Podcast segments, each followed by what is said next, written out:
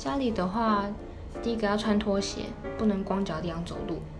第二个的话是进到别人房间门的话，先敲门，就是一种礼貌。然后再来的话是物归原位，但是现在没有人在遵守这个了，好像只有我在遵守而已。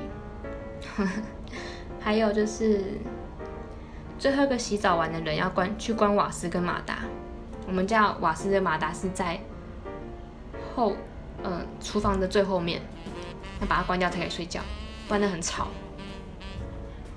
还有，嗯，出去玩的话要先讲吧，要出门要先讲，讲要去哪里，然后跟谁，都要先讲清楚才可以出门。